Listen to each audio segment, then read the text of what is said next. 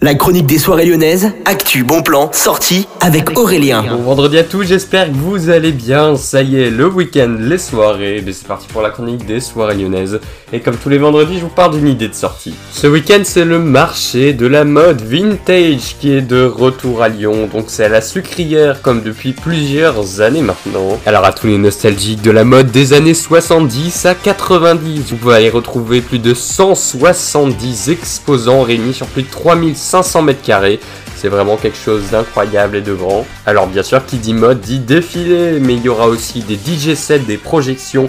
Vous aurez également des chasses look et des vintage foot courtes, rien que ça. Le thème de cette édition 2022, ce sera tout simplement Peace and Love. Vous pouvez aller regarder ça directement sur le site de Lyon et sur également le site du marché de la mode vintage en partenariat avec la sucrière.